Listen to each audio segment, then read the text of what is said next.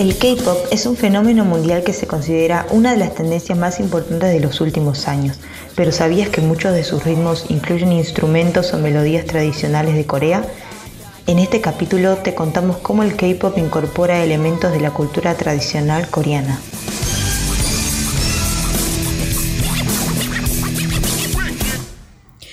Todos, bienvenidos a Hangul Experience. Mi nombre es Laura y junto con Agustina y Yaira en este capítulo vamos a hablar sobre cómo el K-pop se fusiona con la música tradicional coreana, pues las artes como la música son expresiones de la cultura de un pueblo y a lo largo de la historia han sido usadas para transmitir ideas, pero también se convirtieron en un medio de comunicación por donde el artista expresa sus ideas, sus sentimientos, sus emociones y por eso el origen de cada género musical influye en la forma en cómo se construye y evoluciona ese estilo o ese género musical.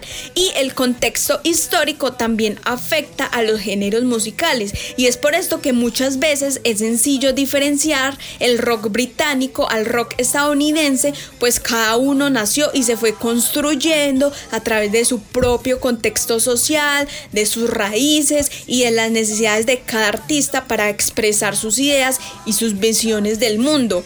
Así que teniendo esto en cuenta podemos decir que el K-Pop es lo que es gracias al contexto histórico, social y político que ha vivido Corea a lo largo de su historia como país y por esto es inevitable que a pesar de que el K-Pop hoy en día sea global y quiera llegar a un público internacional, no adopte por naturaleza ritmos, eh, bailes o instrumentos tradicionales de la cultura coreana. Y vamos a empezar contándoles que desde la época de los 70s los adolescentes se apropiaron de la música y de esa manera nació el movimiento cultural juvenil con el trasfondo de mostrar su existencia a través de la música y todo esto ocasionó el nacimiento de importantes artistas que reflejaban las emociones del pueblo coreano. Un ejemplo de ello es el grupo So Taiji and Boys que surgió en los años 90 y fue uno de los primeros grupos en comenzar a liderar en baile y en moda, además de que se centraban en los adolescentes cantando en contra de la presión que sentían, en la presión ejercida para que tuvieran éxito académicamente y expresando los problemas que sufrían los jóvenes día a día. Y algunos de los géneros musicales que más han demostrado descontento social han sido el rock, el punk, el metal y el rap. Y por esta razón, So Taiji and Boys mezclaban todos esos géneros con instrumentos tradicionales coreanos para cantarles a la sociedad y también lo hacían con la moda y los bailes y las letras en las que muchos adolescentes se lograron identificar. Y todo esto permitió crear las bases del K-pop. Como un ejemplo podemos mencionar que la canción High Yoga es una mezcla de rap y heavy metal, pero incluyeron un instrumento tradicional coreano llamado Tepianso que suena así.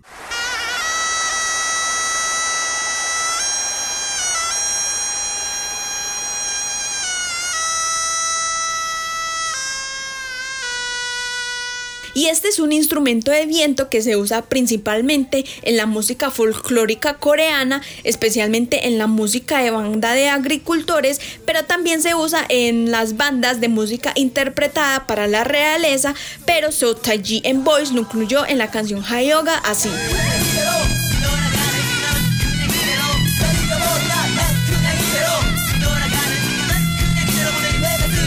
Algo muy importante para resaltar es que la introducción de la música tradicional coreana en el K-pop no solo se dio desde el lado instrumental, sino que también desde el lado de la escritura lírica en ciertas canciones.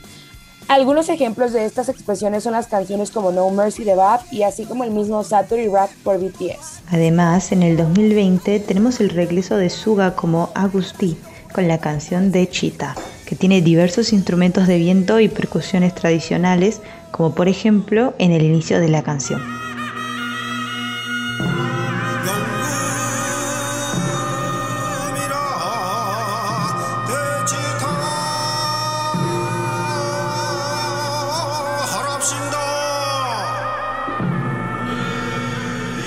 Podemos escuchar a un hombre que da la orden de comenzar con la música y dice, toquen el jing una vez.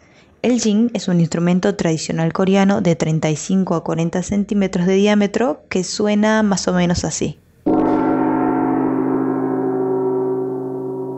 Y después este sonido iniciaba este tipo de música tradicional que se tocaba únicamente cuando el rey y la realeza llegaban o también cuando se tenía un invitado de honor. Además, en toda la pieza de August está sonando un tepionso, que lo escuchamos anteriormente. Otro ejemplo de la incorporación de estos instrumentos que acabas de mencionar, como el tampionso y los diferentes gongs como el kwankuri o el jin, también están presentes en la canción del rapero Psy llamada Hangover, que junto con el rapero Snoop Dogg hacen que esta canción sea una fiesta total, ya sea desde el videoclip hasta la melodía, y además la canción de Hangover está llena de elementos culturales coreanos que aluden a alguna celebración. Y por otro lado, Yaira, tenemos el gayagun, que es un instrumento de cuerda, probablemente el instrumento tradicional coreano más conocido. Y como para darles una, una referencia, es una especie de guitarra acostada y es tradicionalmente tocado con el músico en el suelo. Y este instrumento es tocado con ambas manos, pero dependiendo del número de cuerdas y de la forma del instrumento era utilizado para hacer música o para los nobles o para el pueblo y suena así.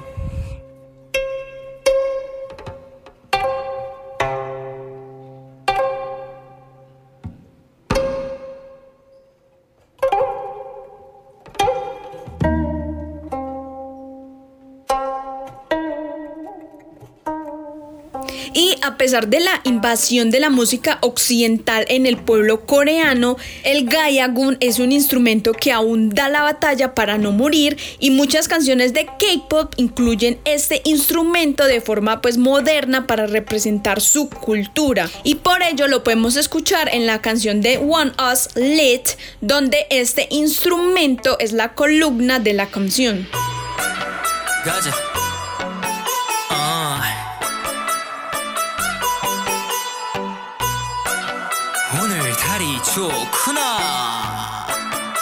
En la canción de Arario de Top Dog también podemos escuchar este instrumento predominando en la melodía.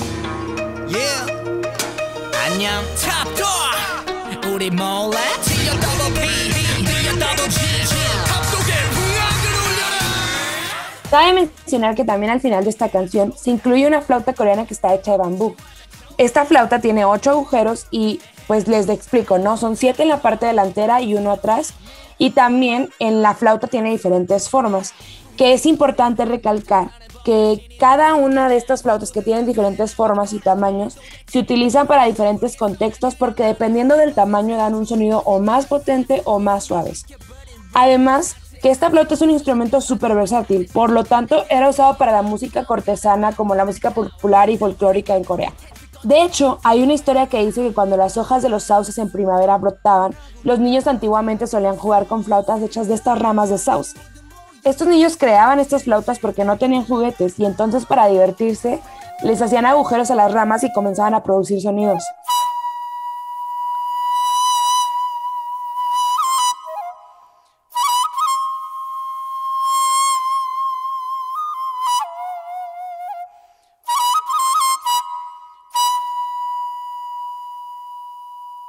Y Top Dog hace muy predominante este instrumento en el final de su canción Arario.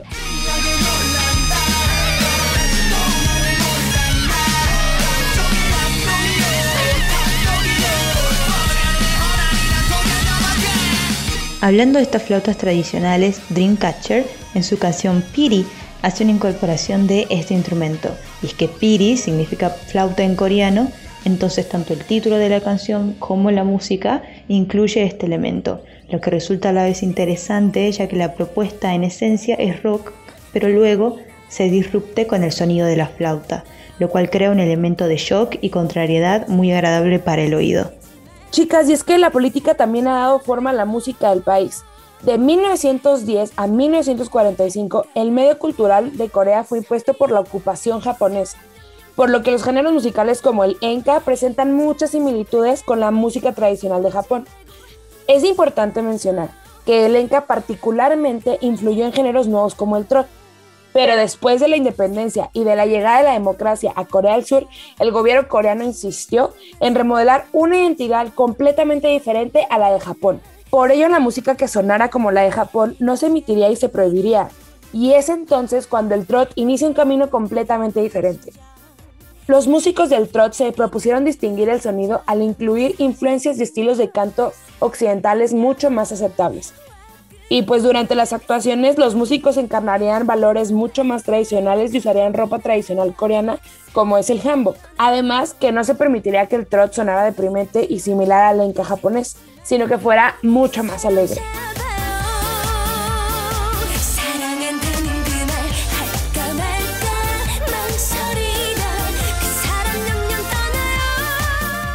Lo que acabamos de escuchar es trot, y es que este género era el pop coreano antiguo y tiene un estilo vocal muy característico de la cultura coreana que se llama kwogi, que suena así.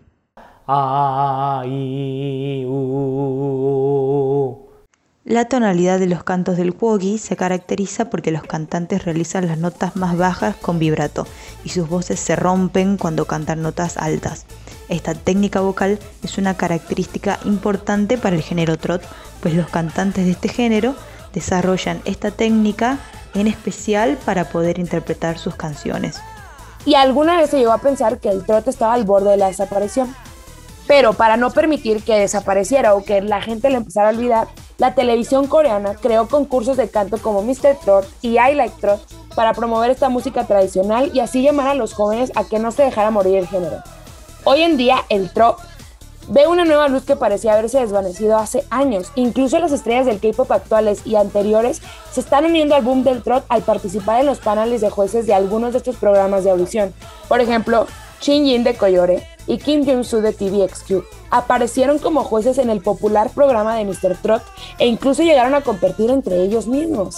Sí, por ejemplo, Super Junior tiene una subdivisión que se llama Super Junior T y está dedicado a cantar música trot, porque SM se dio cuenta de que el género estaba muy decaído y por rescatar la tradición de este género decidió hacer esta mezcla de jóvenes cantando esta música tradicional para que el público juvenil lo escuchara y se interesara y así poder revivir el género. Y el resultado fue buenísimo porque Super Junior T encabezó las listas musicales con su canción Rokugo que es puro trot.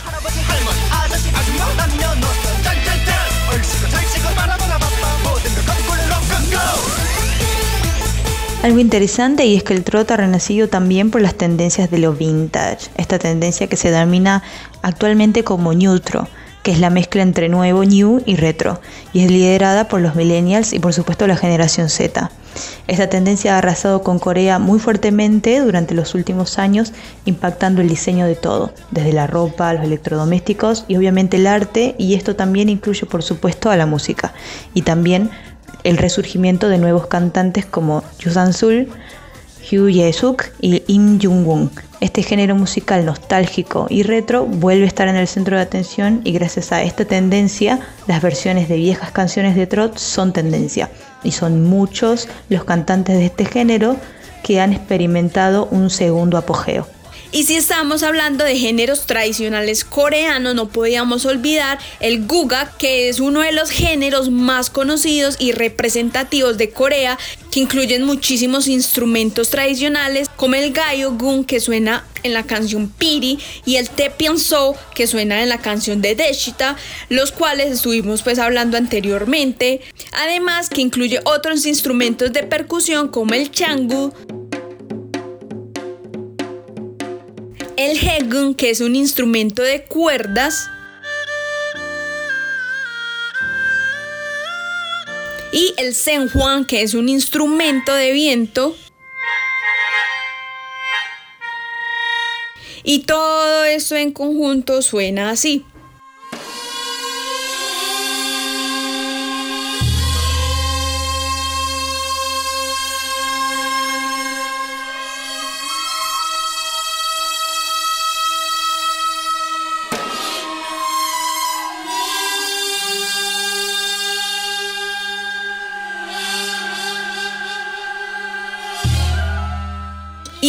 Hablamos de este género porque también muchos artistas coreanos han mezclado la tradición con la música pop, como por ejemplo grupos de K-indie como Jambi Night que han tocado hasta en el Glastonbury y todas estas fusiones son una manera más de llevar a la juventud la historia coreana y acercar instrumentos típicos a los fanáticos de la ola Hallyu en el mundo.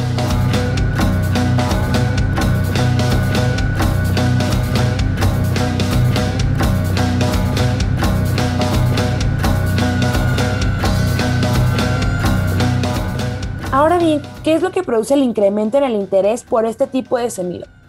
Por un lado, el K-pop ha tenido que lidiar durante mucho tiempo con la acusación de verse influenciado por las corrientes occidentales. Algunas de las críticas se refieren a que el idioma coreano es el único elemento genuinamente coreano que se incluye en estas canciones, pero el resto de los elementos musicales aludían notoriamente al sonido occidental.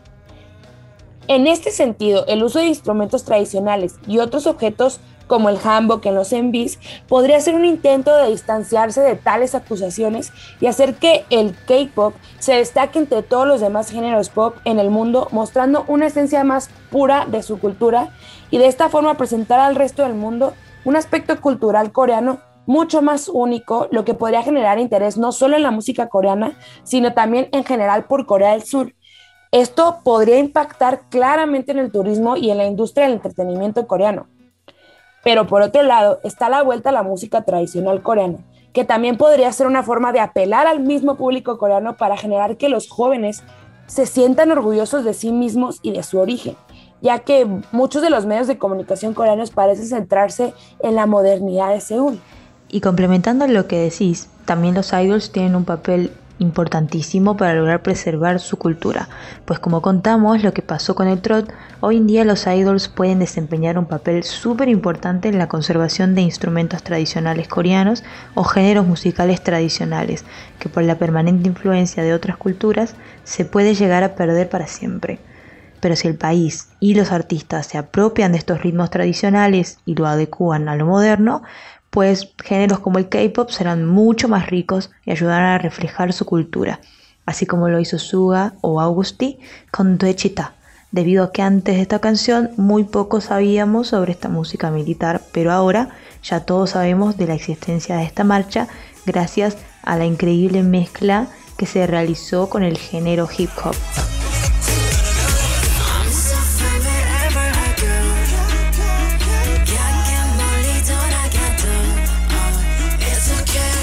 Bueno, llegamos al final de este capítulo. Muchas gracias a todos por escucharnos. Esperamos que les haya gustado el tema y cuéntenos en las redes sociales si saben de más canciones que incluyan instrumentos o algún elemento tradicional coreano.